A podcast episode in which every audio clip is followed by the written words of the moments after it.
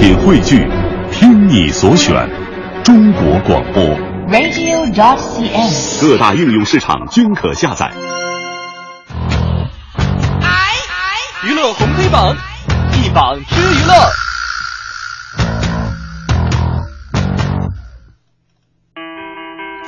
娱乐红黑榜一榜之娱乐，我们先来看一看今天黑榜的第一条，说的是谁呢？啊，强东还有章泽天已经结婚，晒婚戒说：“哎呀，我们好幸福啊！”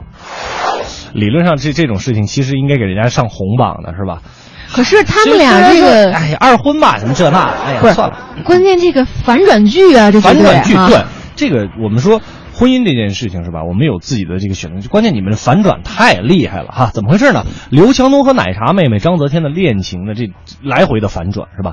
这俩人呢之前也是同时删微微博，然后就说啊分手了这那的，嗯但是一月底呢啊又去同游了泰国啊又。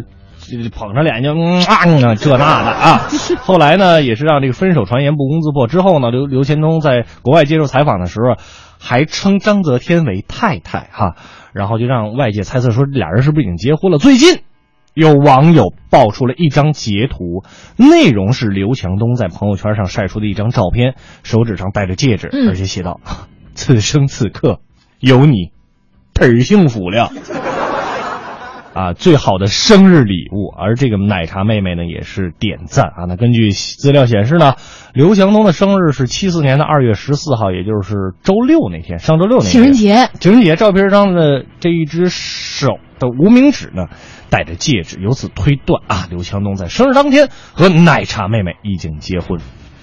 以前啊，我的嗯表演课的老师告诉我说，艺术这种东西是吧，来源于生活，高于生活。你去看吧，我们影视剧上表演的那都是来源于生活，但是一定要比那个戏剧冲突更强。但是我现在要掷地有声的反驳我的老师，刘强东这儿，生活比艺术高，高，实在是高啊！我和你吻别，哎呀哎呀，弄错了。我不我我本来是找的张学友的祝福来着。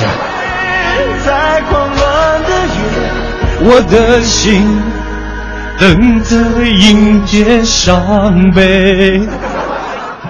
啊，不好意思，不好意思，找错歌了啊。哎，我们继续来了解一下这个娱乐红黑榜今天黑榜第二条，嗯，说的也是一个一向言辞犀利的这个冯小刚冯导哈，哎，他批国内娱乐圈说你哈韩媚日啊有点太下贱。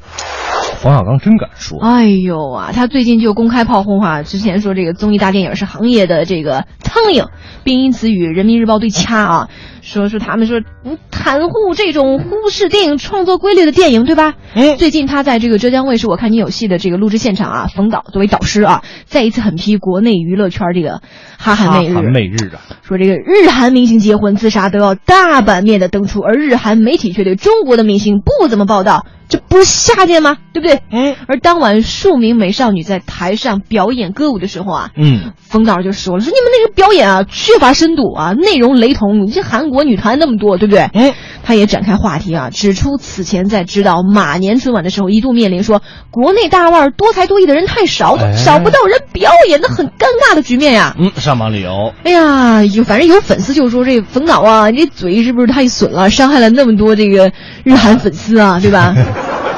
但是话说回来，人家说话损，但是还是有一丁点儿道理的哈。对，咱们在这方面的人才确实是有欠缺，就比如之前那个《我是歌手三》哎，对对对对，刚出来那个韩国那叫歌王，是郑王淳元。其实我一开始对这个郑淳元不了解，我也不了解。但那嗓音一出，哇，那气息、那情感、那实力，那绝对是不在话下。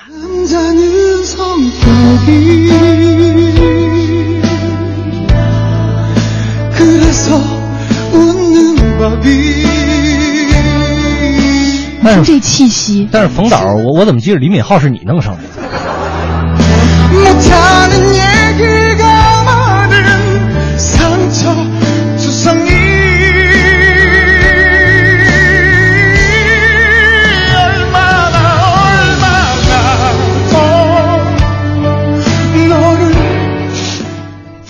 眼泪都下来了。然语言不通，我们听不明白那韩语里唱的是什么，但是我们。很有音乐无国界，不是很有偶像剧的那个感觉，男女主角要分离了。就韩剧吧，就是你一听歌就知道这情情绪上来了。对，好，我们来看看今天娱乐黑榜的第三条哈，说是有七个姐弟被父母禁足十四年，在家看了五千部电影啊。美国纽约一对父母十四年来。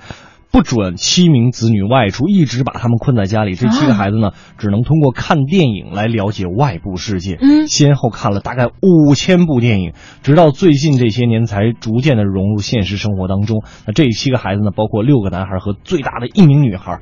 他们的父亲呢，是这个一个呃秘鲁的移民啊，秘鲁裔的一个移民，患有偏执狂，而且。嗜好酗酒，他认为子女在纽约啊，这是美国的一条消息哈。纽约这个花花世界呢会被教坏，所以不准他们出门。啊，由做过嬉皮士的母亲在家教育他们，一家人呢依靠救济金来过活。哦天哪！我就看完这个消息以后，我觉得真的是震惊。世界之大，无奇不有。那我觉得这个父亲可能他不是一个偏执狂，那怎么的？他的梦想是做一名导演吧？所以才给孩子看五千部电影是吧？绝对是看个。最长的电影了。的开始是很长的电影，放映了三年，我票都还留着。冰上的芭蕾，脑海中还在旋转，望着你。慢慢忘记你，朦胧的时间，我们溜了多远？冰刀划的圈，圈起了谁改变？如果再重来，会不会少些冷漠？爱是不是不开口才珍贵？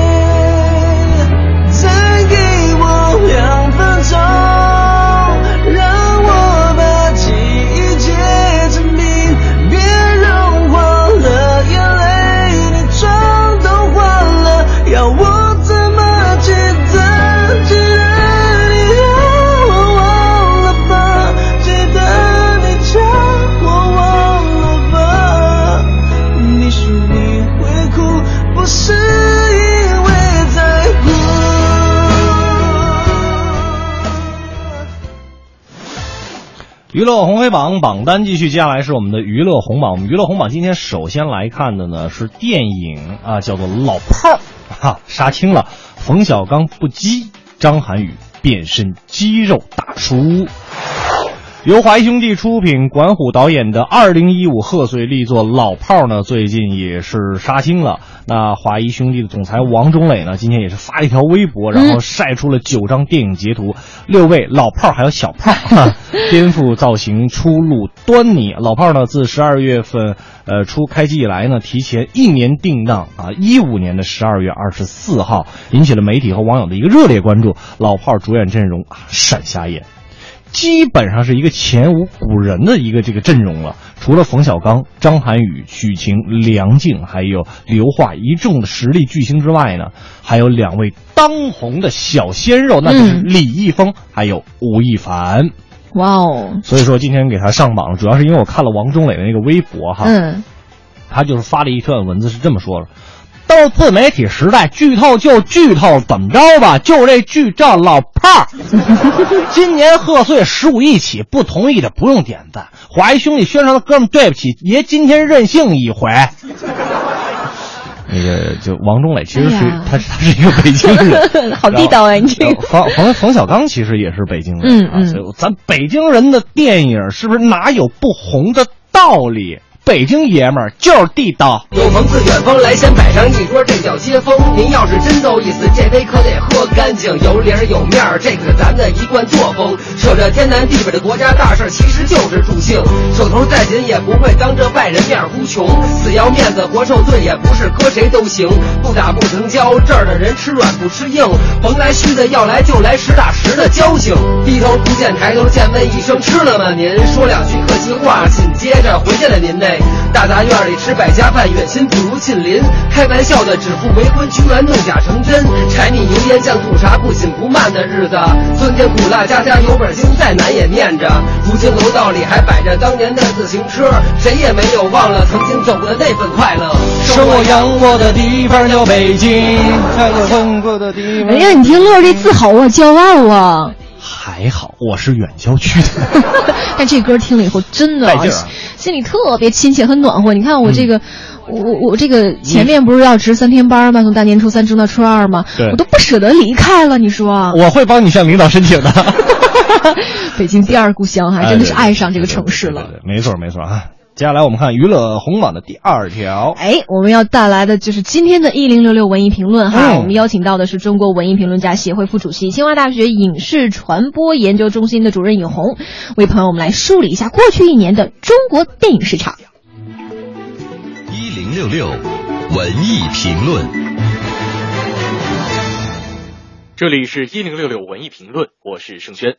今天我们邀请中国文艺评论家协会副主席、清华大学影视传播研究中心主任尹红，为大家梳理近期的电影市场，带来文艺评论：中国电影进入互联网时代。中国电影产业格局也在市场蓬勃发展的大格局下加速了重组。百度、阿里巴巴、腾讯，所谓的 BAT 三大巨头，全部介入了影视行业，纷纷成立影视公司或者是收购参股影视企业，使得中国电影甚至会比美国更早的进入互联网时代。互联网思维、互联网气质、大数据、粉丝、用户至上、整合营销这些概念在电影行业蜂拥而入，网生代电影一时间让中国电影风云突变。曾几何时，还是中国电影顶梁柱的第五代，突然间就变得老态龙钟的 out 了。大制作的《太平轮》一步之遥，风光不再，反而是一些非专业型的导演，比方说韩寒、郭敬明、肖央、邓超，突然间成为了电影行业的风流人物。粉丝就是生产力，偶像就是票房，用户就是上帝。一方面为中国电影带来了更多的草根气息、逆袭狂欢；另外一方面也使得中国电影似乎远离了经典叙事、美学精致。越来越多的人看不懂观众，看不懂市场，看不懂电影。一些看起来不那么像电影的电影，却让那些看起来像电影的电影在票房上难以比肩。显然，互联网的推动，二三线城市观众的兴起，正在让电影更加具有小镇青年的气质。中国电影变年轻、变简单、变粗暴，变得娱乐的更加赤裸裸了。美国电影产业早已经完全市场化了，但一方面还可以产生《指环王》《哈利波特》《变形金刚》这类高技术、高奇观的商业娱乐电影；另外一方面，也能够出现《阿甘正传》《幸福来敲门》《为奴十二年》等众多主题严肃、充满人文关怀的优秀的作品。而如今的国产电影有高票房的文化产品，但是却缺乏有文化价值的电影作品。市场跟美学并非必然是天敌。相反，如果我们能够支持、鼓励和善于管理，市场化反而可能成为电影多样性的土壤。电影市场的蛋糕已经越做越大，如何让蛋糕的味道越来越好，将是中国电影发展面临的新课题。一零六六文艺评论，由中国文艺评论家协会联合制作播出。